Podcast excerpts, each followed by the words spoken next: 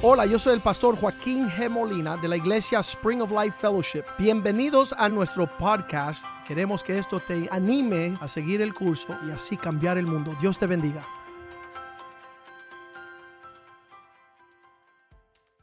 Señor, te damos gracias por tu bondad en nuestras vidas.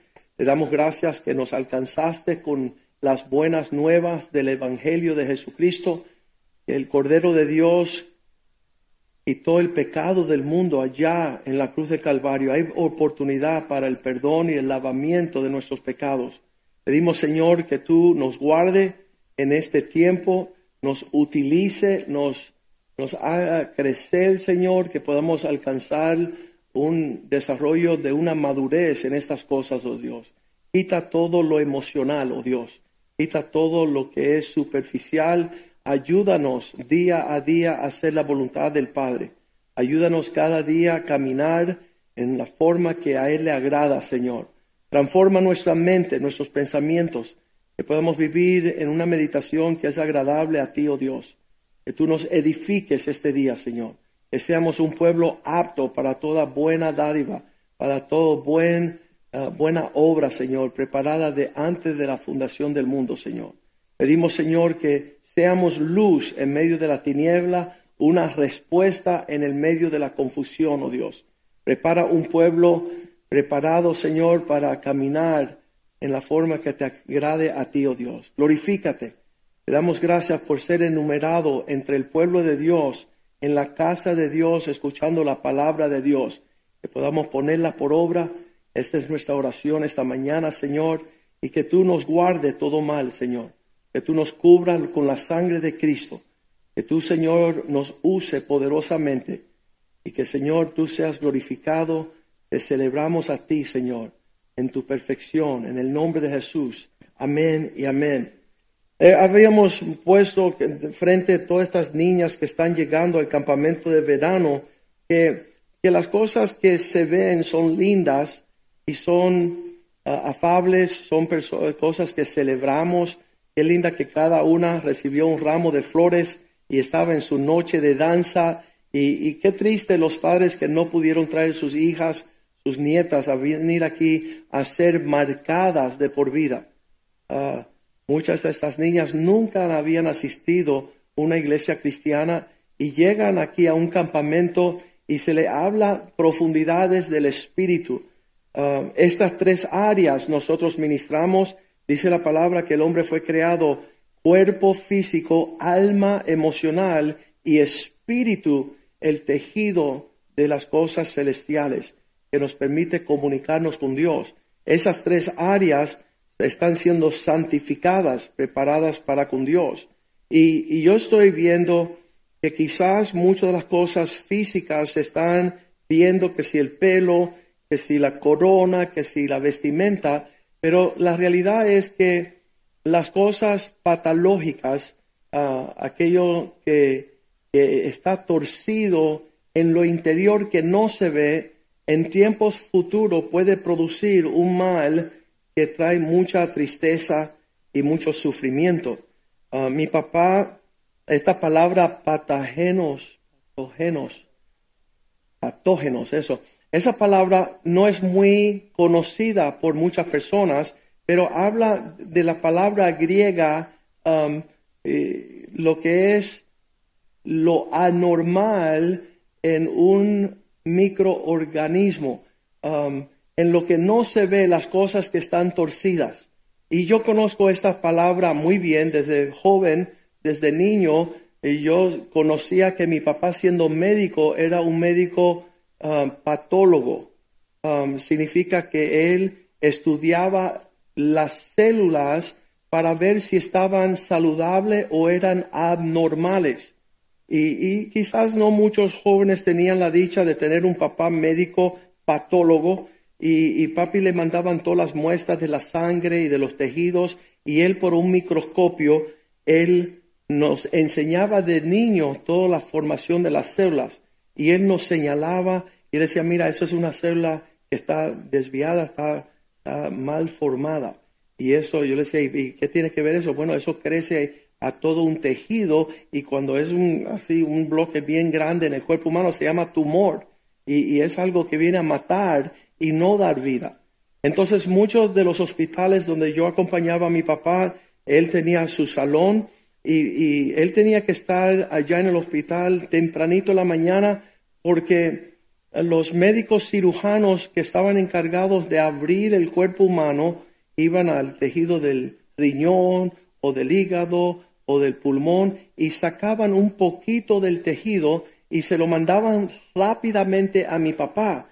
Eh, todavía el paciente estaba abierto y mi papá recibía eso bien importante, lo ponía bajo microscopio y leía y tenía que determinar una respuesta al cirujano. Es malo, es bueno. Y lo que él decía determinaba si ellos sacaban ese órgano o, si ellos extirpaban ese, ese material o si iba a haber otra conducta de remedio. Pues esas cosas que no se ven, el cuerpo por afuera se ve súper lindo, las cosas que están interior y microscópicamente miradas son las que um, muchas veces traen el daño. Ahí está esta palabra que quiero que todos memoricen en el uh, Cantar de Cantares 2, capítulo 2, versículo 15, cuando la Biblia dice que son las pequeñas zorras las que dañan, uh, que echan a perder la viña. Y entonces nosotros tenemos que preocuparnos no por las cosas que quizás no se ven, pero son las sutilezas de todo lo que está produciendo algo anormal en lo interior que causa la destrucción de un hogar, de, una, de un matrimonio, de una iglesia aún. Entonces, Señor, ayúdanos a cazar las zorras. Estas zorras son conocidas como uh, evadizas, ellas pueden esconderse, son bien, uh, bien, como le dicen, tricky, son, uh, andan con mucha altura de artimañas para lograr su objetivo. No lo hacen afuera para que todo el mundo lo vea, sino que está sucediendo en un lugar secreto donde está produciendo mucha de la destrucción. Nosotros también muchas veces le decimos, Señor, denos conocer las cosas que quizás no está al tanto. Yo sé que muchas personas, y eso lo digo por experiencia, yo he sido pastor suficiente para saber que mucha gente se esconde de los pastores. ¿Tú conoces a alguien que se esconde de los pastores? Sí, todo el mal. De hecho, esta semana alguien me llamó, estábamos en conversación y, hablamos y me dicen, yo, eh, me, dijeron, eh, me dijeron uno de los líderes de la iglesia, estoy un poco molesto contigo porque tú no sacas a la luz las cosas para lidiar con ellas. Y yo digo, no, porque ya yo tengo la experiencia que todo lo que se hace en secreto sale a la luz eventualmente. Yo no tengo que hacer nada. Todo lo que está mal y está torcido um, va a dar, es como un grano que eventualmente sube a la superficie y sale todo lo feo. Ahí está todo para que todo el mundo lo vea. Y, muchas personas que andan en este versículo de Isaías 14, 12, dice que allá en la eternidad, mucho antes que nosotros fuésemos formados en el huerto del Edén, había el ángel, ángel lucero. Y dice, ¿cómo caíste del cielo? ¿Cómo tú que estaba en un lugar tan alto, tan influente, tan poderoso, fuiste cortado y, y tirado por tierra? cortado fuiste por tierra y, debilita, tú que debilitabas las naciones, tú tenías un puesto grande, ¿cómo es que caíste de esa altura, oh lucero? Hablando de Lucifer. Lo dice en el versículo 13, cuando él dijo en su corazón, tú que decías en tu corazón, un lugar secreto donde nadie tenía acceso, se empezó a fomentar una situación de crisis, de cosas tóxicas, de cosas anormales que no iban a ser beneficiosa. Dice, ah, tú dijiste en tu corazón, yo subiré al cielo, en lo alto, y, y yo voy a levantarme en las alturas del trono, y yo voy a montar el monte del testimonio, y me sentaré a los lados del norte. Todas estas cosas produciendo unas altitudes en el corazón súper tóxica que fueron el resultado de una gran caída. Dios no quiere que seamos un pueblo um, que tenemos cosas en el corazón um, quiere que nosotros empezamos a entender que esas son las cosas que tarde o temprano va a destruir todas las cosas. Uh, yo tenía un amigo que su, su mujer empezaba a decirle, uh, fulano, tenemos problema. Y él decía, no, no tenemos problema. Y fulano, tenemos problema. No, no tenemos problema. A los seis meses llegó un papel de, de la corte, tocó en la puerta. Allí él abrió la puerta, era el, el, el uh, uno de los aguaciles, diciendo, mira, estos son tus papeles de divorcio. Y él miró a su esposa y dijo, ¿y qué pasó? Y dice, ella dice, yo te llevo diciendo que tenemos problemas y tú no quieres enfrentar los problemas. Entonces Dios ha provisto una forma para que nosotros podamos traer a la luz todo lo que está en oscuridad. Um, vamos a leerlo allí en Santiago 5, 16, cuando la Biblia nos dice que confesemos nuestras ofensas unos a los otros, que nosotros que conocemos el trasfondo de lo siniestro, de lo patológico que viene a traer enfermedad y gran muerte, que nosotros traigamos a la luz. Esa, es la forma de Dios de poder confrontar la obra de Satanás. La obra de Satanás siempre crece en la oscuridad, en aquellos que no se enfrenta, aquellos que no están en la luz. Pero yo encontré hace muchos años que los cristianos no se confiesan porque muchos venimos de la iglesia católica donde teníamos que confesar antes de tomar la comunión. Entonces decimos, ah, eso es religión, no lo sabemos. No, no es religión, es realidad.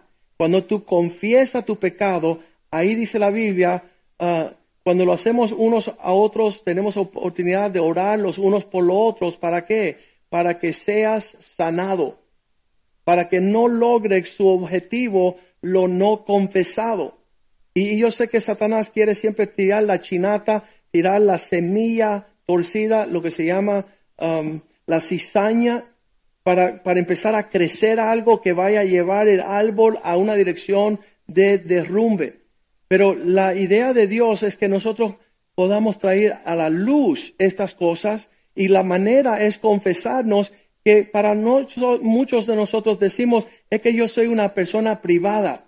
Bueno, en tu privacidad Satanás te va a destruir.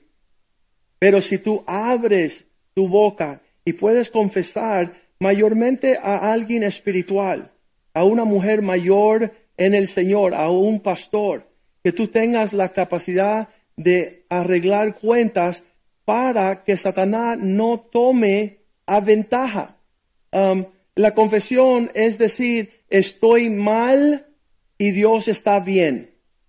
Estoy, estoy caminando en un sentido equivocado. Ese es, eh, el propósito de la confesión. Cuando tú dices, ¿sabes qué? Me he desviado de lo que Dios quiere. En mi corazón empezó a crecer un sentir diferente que el sentir de Dios. Y ahí es cuando uno tiene que atacar eso y no dejar que crezca. Um, allí Proverbios 23, 7 dice, como cree el hombre en su corazón, cuál es el pensamiento en el corazón del hombre, tal es Él. Entonces todo se fomenta en lo privado, en lo interior, pero un día será lo que existe en el exterior. Es lo que se ve, lo que se manifiesta, lo que se revela. Ah, decimos que desde la edad de cuatro, cinco, seis añitos, ya el niño y la niña empieza a tener unos pensamientos que es, le dicen como un cemento mojado que se puede ir transformando y tornando. Ya cuando tiene 14 añitos, ya ese cemento se habrá secado y es mucho más difícil tratar con ese asunto. Entonces, temprano, yo decía en el primer servicio, um, la función que yo he tenido a lo largo de 27 años, mi hijo mayor, uh, mi hija 21 añitos, cumple 22 ahorita, um, todo este camino del transcurso de su vida han podido llegar a la sala de la casa o a la recámara en mi cuarto a sentarse a hablar sus asuntos. Papá, esto me está sucediendo, me dijeron esto, me dijeron lo otro. Um, y uno tiene capacidad de traer la palabra de Dios y el consejo de Dios para que ellos rectifiquen la forma de pensar, para que no se queden ellos golpeados por algo torcido. Y ha sucedido a lo largo del tiempo que cuando ellos confiesan sus sentimientos, sus actitudes, ellos pueden rectificar y, y, poder modificar lo que está creciendo ahí en su corazón para la formación de quien ellos son hoy como hombres y mujeres.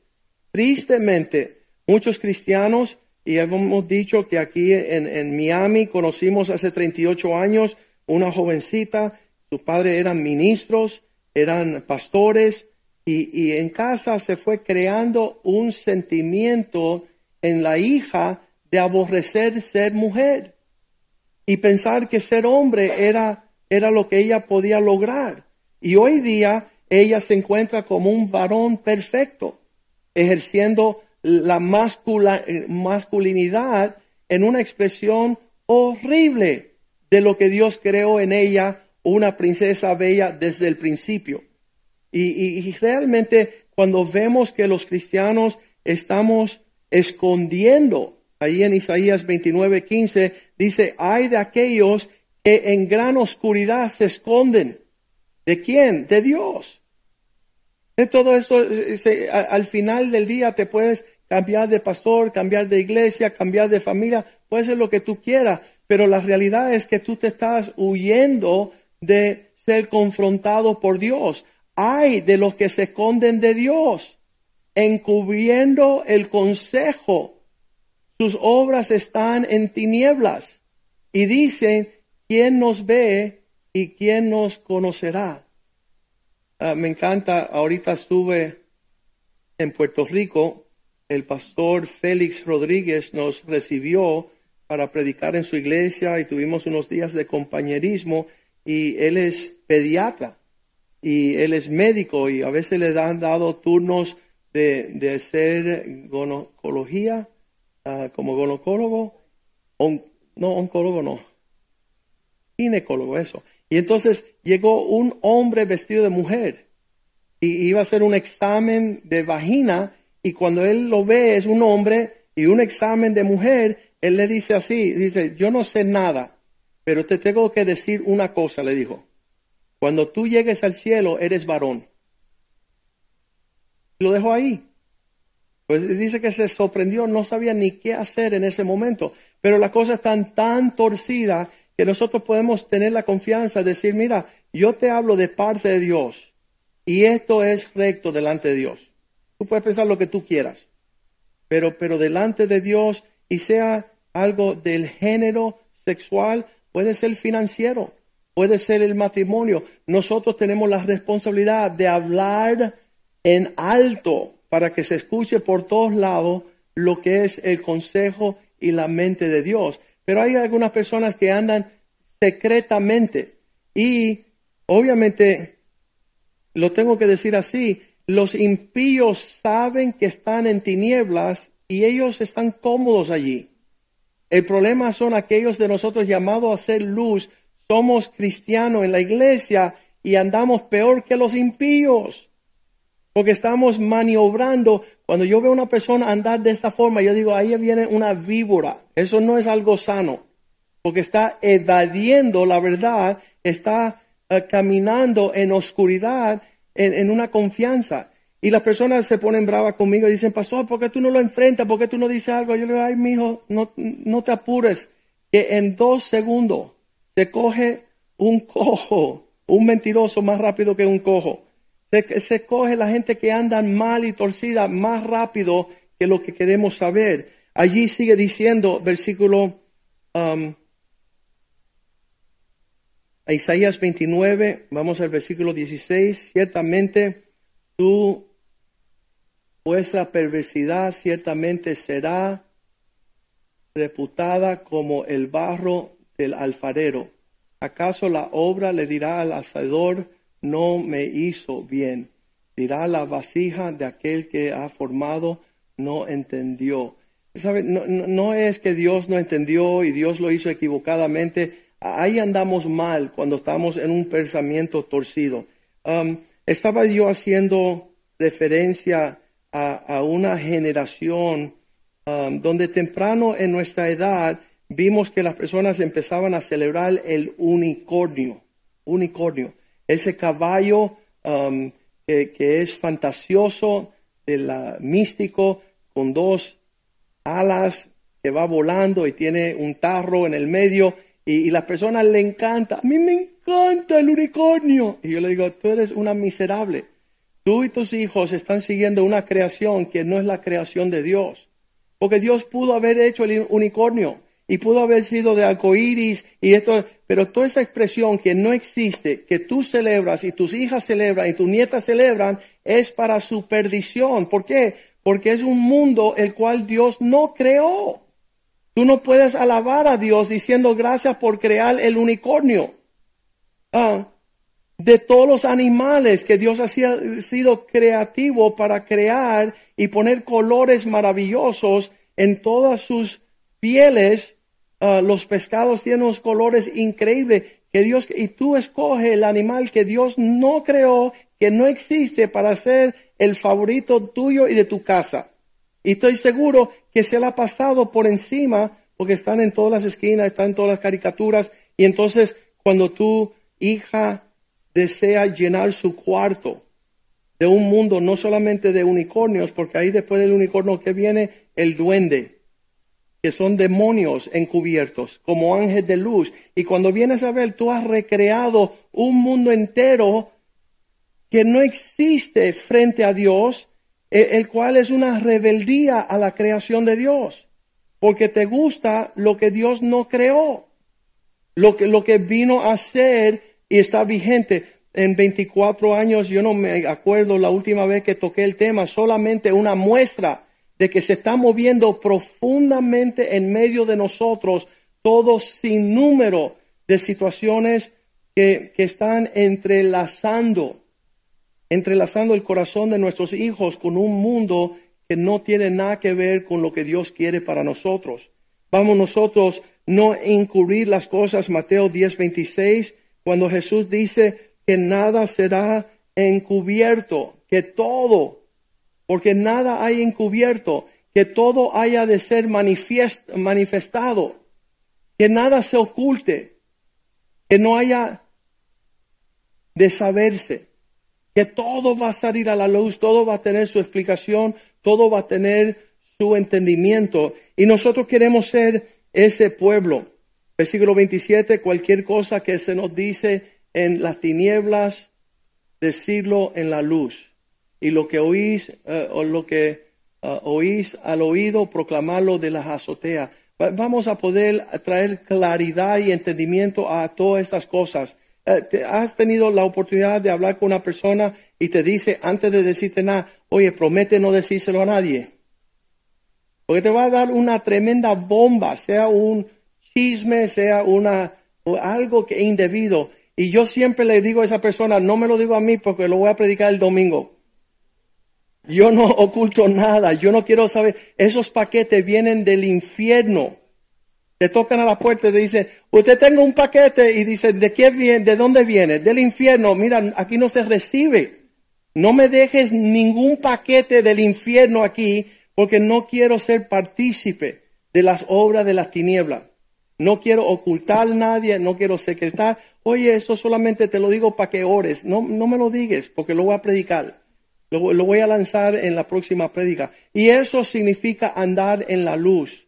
Eso significa ser parte del reino de los cielos y no parte de las tinieblas. Satanás le encanta lo oculto porque ahí él, ¿cómo se dice? Él, um, se apura su obra. Él puede obrar en la oscuridad y no en la luz. Cuando tú traes las cosas de la luz, ya Satanás se detiene su obra. Vamos a, al Salmo 50. Van a darse cuenta que hay algunas personas que dicen que, lo super espiritual Dios lo mantiene en secreto, por eso no se dice. Y Dios dice, ¿sabes qué? Ese no soy yo. Ese no es mi atmósfera. Yo no quiero secretos. Ah, ah, usted conoce la historia aquí en la iglesia que sucedió al principio cuando comenzábamos como iglesia, me llamó una anciana y dice, pastor, tengo que hablar con usted. Ah, mi hijo ah, va a dejar a mi nuera y él me llamó a una reunión especial. Llevan casado 15 años y él la va a dejar en la calle. Van a vender, van a vender la casa, él se lleva todo el dinero para Ecuador y ella se queda sin nada porque él tiene un amante en Ecuador y él se va con la amante. ¿Qué tengo que hacer? Y yo le dije, rápido, díselo a tu nuera. Y ella dice, pero eso no, eso es mi hijo, mi único hijo, el hijo que amo. Y le digo, mira, es importante que tú le digas a tu hijo que si él no se lo dice a su esposa, en las próximas 24 horas, tú le vas a dar una oportunidad, él decírselo a ella. Y si él no se lo dice, tú se lo vas a decir a la nuera. Y eh, vino la llamada de teléfono y ella le dijo, hijo, ella le hizo una llamada de teléfono, hijo, ah, fui donde el pastor, tengo responsabilidad de ser cristiana y no mamá. El pastor me dijo que yo soy cristiana y no mamá. Y si tú no le dices a tu esposa lo que son tus planes, en 24 horas yo se la voy a llamar y se lo voy a decir. Y, el hijo quedó como que, pero mamá, pero las cosas entre los hijos y la mamá se quedan en sí. Y, le dice, no, yo, yo, yo, ando en la luz, yo, yo, yo camino en la luz, yo, soy luz del mundo, yo no ando en esas actitudes de la oscuridad. Bueno, él, él fue y se lo dijo a la esposa y ellos pudieron reconciliarse y salvar el matrimonio. Y no, pero no, pero escucha eso, la, razón por la cual hubo un rescate del infierno es porque la luz entró. La nuera estaba grabándole las llamadas de teléfono al hijo y escuchó la suegra ser cristiana y no bruja. Y cuando ella escuchó que la suegra decía, yo voy a pararme con Cristo, eso le dio convicción a la nuera a arrepentirse y ser cristiana, diciendo, hay una cristiana verdadera. Entonces muchas veces no sentimos que traer las cosas a la luz va a ser para mal, pero ahí es que la, la mano de Dios puede actuar, ahí puede haber una intervención del cielo. Y todo lo que se oculta y lo que se guarda en secreto, ahí está Satanás haciendo de sus obras. Allí en el Salmo 50, versículo 16 dice, pero al malo Dios le dice, al malo. Y eso siempre me preocupa a mí cuando Dios dice al malo. ¿Quién es el malo?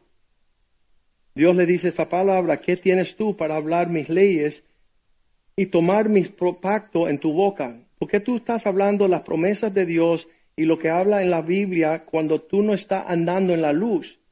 Versículo 17, no uses mis palabras porque tú aborreces la corrección. El malo es aquella persona que no se deja corregir. El malo es aquel que echa las palabras de Dios a su espalda. Muchas veces pensamos que el malo es aquel que anda asesinando en serie a, cien mujeres, violando, robando, haciendo maldades. No. El hecho que tú aborrezca la instrucción de Dios, la corrección, que tú menosprecias sus palabras, ya estás en la categoría del malo. Versículo 18, tú cuando veías el ladrón, corrías con él. Cuando veías las cosas mal hechas, tú eras partidario. Cuando tú vistes el adúltero, eras parte con ellos. Um, esta parte de los adúlteros es tremenda. Um, hay un programa en la televisor que se llama Cheaters. Ellos andan buscando las personas que están siendo infieles a su pareja. Y esta semana hubo uno que ellos siguieron y vieron que él estaba haciendo trampa siendo infiel a su esposa y cuando lo fueron a parar con la esposa, ah, le dijeron, mira, esta es la mujer con quien está siendo infiel tu esposo. Y en el mismo programa, en la misma luz, y le dijeron al hombre, y ella no es tan inocente la con la que te fuiste, porque ella también tiene otro. Entonces ahí se formó un 4 de julio, una por otro, porque todas las personas que andan haciendo maldades no la van a hacer solamente contigo la van a estar haciendo en secreto con diez otros. Y, y, y, nos estamos abrumando a toda la obra siniestra del diablo, que es infiel, injusto y malvado en todos sus caminos. Ahí dice el 19, no solamente andaste con el ladrón y con el adúltero, tu boca metías el mal en la conversación, tu lengua acompañaba con engaño. Versículo 20, tomabas asiento y hablabas contra tu hermano, estabas dividiendo la familia. E, eso es siniestro. Dios aborrece la discordia entre los hermanos. Cuando llegan a mi oficina y me dicen, mira, tal y tal persona hizo esto, esto, esto, esto, y, me, y digo, ¿y qué hiciste tú? Y dime la parte donde tú confiesas tu maldad. Y ahí me dicen, yo soy perfecto, imagínate. ah, no, Dios no le gusta la discordia entre los hermanos. Dios no le gusta la desintegración de la familia, es satánica total. Nunca seas parte de esa destrucción porque nunca vas a ver la gloria de Dios. Hablabas contra tu hermano, contra el hijo de tu madre, pondré- pondré- po- ponías infamia. Versículo 21 dice, todas estas cosas hiciste y yo me mantuve callado. Tú pensabas que como yo andaba callado, ciertamente sería yo como tú, pero te reprenderé y te pondré delante de ti, de tus ojos, todas estas cosas. Versículo 22, ponlas en orden. Entiende esto ahora, los que olvidáis de Dios, no sea que os despedace. Hay muchas personas que dicen, "Ay, mi Dios no hace daño, te va a despedazar. Va a quedar todos tus pedazos a un lado y no haya, no haya quien los o te libre del trato de Dios por haber ocultado estas cosas en silencio, estás maniobrando, pero Dios está al tanto de todo lo que está sucediendo.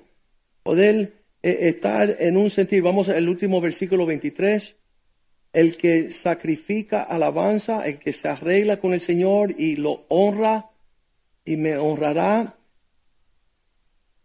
y di, di que ordenare su camino, le mostraré la salvación. Si, si nosotros tenemos ca- capaz de cruzar de lo, ¿cómo le dicen ustedes? Pa- patógeno. Si, si cruzamos de esa columna a decir, ok, sí, las cosas están turbias y están, tan fuera, pero yo voy a confesar, yo voy a alinear. Me encanta lo que, lo que David dice aquí en el próximo capítulo del Salmo 51. Él, él dice esto así, versículo 4. No, vamos al 3. Porque yo reconozco mi- mis áreas rebeldes y mi pecado está siempre delante de mí. Contra ti, Dios. No, yo no quiero estar en el brete. Sí, pero Él me hizo, ellos me hicieron, ellos tratar de, de No, no, no, no. Contra ti quiero andar bien. Contra ti he hecho lo malo. Solo he pecado y he hecho lo malo delante de tus ojos para que seas reconocido justo en tu palabra y tenido por puro en tu juicio. Entonces, en esta situación donde él confiesa, y, si tú quieres saber cómo confesar, léete el Salmo 51 cien veces, para que tú sepas cómo arreglar cuentas, cómo limpiar el, el trasfondo de las cosas oscuras, porque ahí es que tra- eh, transcede, ah, es la trascendencia de todo lo que viene a marcarnos. Mateo 15, 18 dice, porque lo que sale de la boca, lo que procede de la boca, dice, del corazón sale. Esto contamina el hombre. No son todas las cosas interiores. Pero a veces estamos tan lindos por fuera y podridos por dentro. Y yo digo que estas niñas que están aquí con, en, en, en 13 años más, las que tienen 13 tendrán 26. Y si no estamos tratando con lo interior de sus vidas espirituales, quizás la perdamos porque mantuvimos todo el tiempo preocupado por lo exterior. Y ahí dice la Biblia en el 19, del corazón proceden, salen los mal pensamientos que terminan en las homicidas, los adulterios, las fornicaciones, los hurtos, los falsos testimonios, las blasfemias. Ha- Han habido personas por años abrumando un sentimiento interno. Y, y yo siempre digo, cuando eso sale para afuera es un vómito. Todo está tóxico y todo mal alimenticio para estas personas que nunca pudieron dirigir su atención a lo interno. Que Dios quiere que nosotros seamos un pueblo que seamos capaz de, de lidiar con lo interno. Mira lo que dice el Salmo 32, 3. Cuando me mantuve, mientras yo callaba, envejecían mis huesos y mi gemir todo el día. Cuando yo me manté sin traer a la luz estas cosas, lo único que acontecía era más pudrición. Día y noche era como un desierto, sin aguas, dice el 4. De día y de noche se agravó sobre mí tu mano. Yo sentía que estaba la mano de Dios eh, deteniéndome hasta que yo podía rectificar. Se volvió mi verdor en sequías de verano, sequedad de verano. Cuando estaba yo quieto, mira lo que dice el 5, cuando finalmente mi pecado te declaré y no encubrí mi iniquidad, dije, confesaré mis transgresiones a Jehová y tú perdonaste la maldad de mi pecado. Dios pudo entrar ahí y lidiar con esas cosas. Ahorita ah, estaba viendo yo ayer que el monkeypox, que, que es la enfermedad ahorita que existe, dicen, ve acá, ¿y quién le da? ¿Sabe a quién le da? A los que están haciendo maldad. Dice, si tú empiezas a ver unas pequeñas, unos granitos que tiene una pequita blanca, eh, significa que tú andaste eh, y tú estás... Eh". Y cuando viene a ver, no esperemos la pequita. Vamos a lidiar con lo que se hizo en secreto. Vamos a llevar la, la, presencia y el juicio de Dios ahí en esas áreas mucho antes que produzcan la maldad, que produzcan un sentimiento de destrucción. Y de la misma forma, um, nuestros hijos aprendan eso, que nuestros hijos aprendan venir a arreglar cuentas, uh, que las esposas los hagan también, los esposos, los padres de familia, las áreas de finanzas, las áreas de, de tu caminar en Cristo, que tú puedes sanar de los, esta palabra me está matando, patógenos. Y tuvo que ser un médico que me ayude. Que, que, de verdad sanemos, porque todo lo demás es perder el tiempo. Todo lo demás es, es, es jugar a la religión. Luces de lo más lindo por afuera y por dentro la cosa está bien podrida, la cosa está bien ah, enferma y, pronto de ser viral donde se puede traspasar esa condición a los demás. Ah, en lo que Dios nos está hablando, tenemos ejemplos por toda la Biblia de personas que prefirieron andar haciendo las cosas en las tinieblas ah, y no sacando a la luz para que Dios fuese misericordioso para con nosotros. Um, primera de Juan 1.5, este es el mensaje que hemos escuchado, este es el mensaje que hemos oído de Él y os anunciamos, Dios es luz y no hay ninguna tinieblas en Él. No, no somos un pueblo de secretos, de cosas ocultas, de cosas no manifiestas. La luz todo lo hace manifiesto. Y Dios es un Dios de luz y, ahí quiero vivir yo. Quiero, quiero vivir en ese lugar donde Satanás no tiene alcance. Versículo 6, el comienzo de todo oculto es el comienzo de una obra satánica. Si decimos que no tenemos ah, comunión con Él, si decimos que tenemos comunión con Él y andamos en tinieblas, mentimos y no practicamos la verdad. No, no es sano. Y, y, nosotros que venimos de países y acabamos de, de venir de, Puerto Rico y, tratando de entender toda la maniobra de cómo entra la maldad a las naciones, todo, todo es a través de la vía de lo oculto, de lo no señalado, de lo no abierto. Ah, esa es nuestra ah, tradición generacionalmente. nuestros hijos están creciendo en otro sentir. Todo lo hace manifiesto para que llegue el socorro del Señor temprano. Vamos a ponernos de pies y, pedirle al Señor que nosotros podamos uh, meditarnos en esta palabra, la gran carga de responsabilidad que nos cae. 91 niñas, hay la misma cantidad de varones um, que están preguntando señalar el camino. Ellos quieren saber el porqué de todas las cosas. Ah, ¿por qué Dios me hizo así? ¿Por qué Dios es así? ¿Y por qué Dios piensa esto? ¿Y por qué Dios piensa lo otro?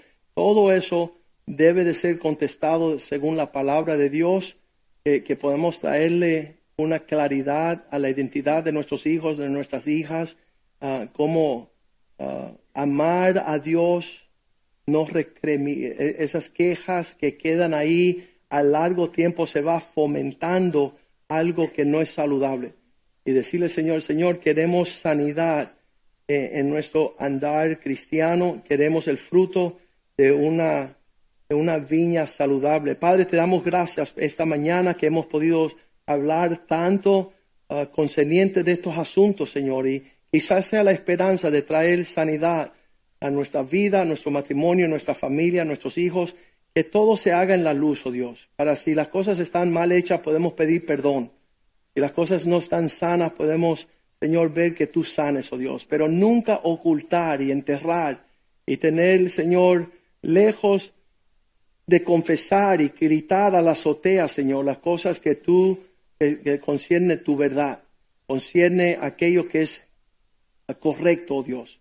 Pedimos que nosotros no seamos lo que es, ah, corramos y nos alejemos y nos escondemos y, y- pongamos cosas en oscuridad, que no haya una conversación en nuestro corazón secreta a la cual no es, eres tú un, ah, un compañero de esa conversación, que tú estás presente, Señor.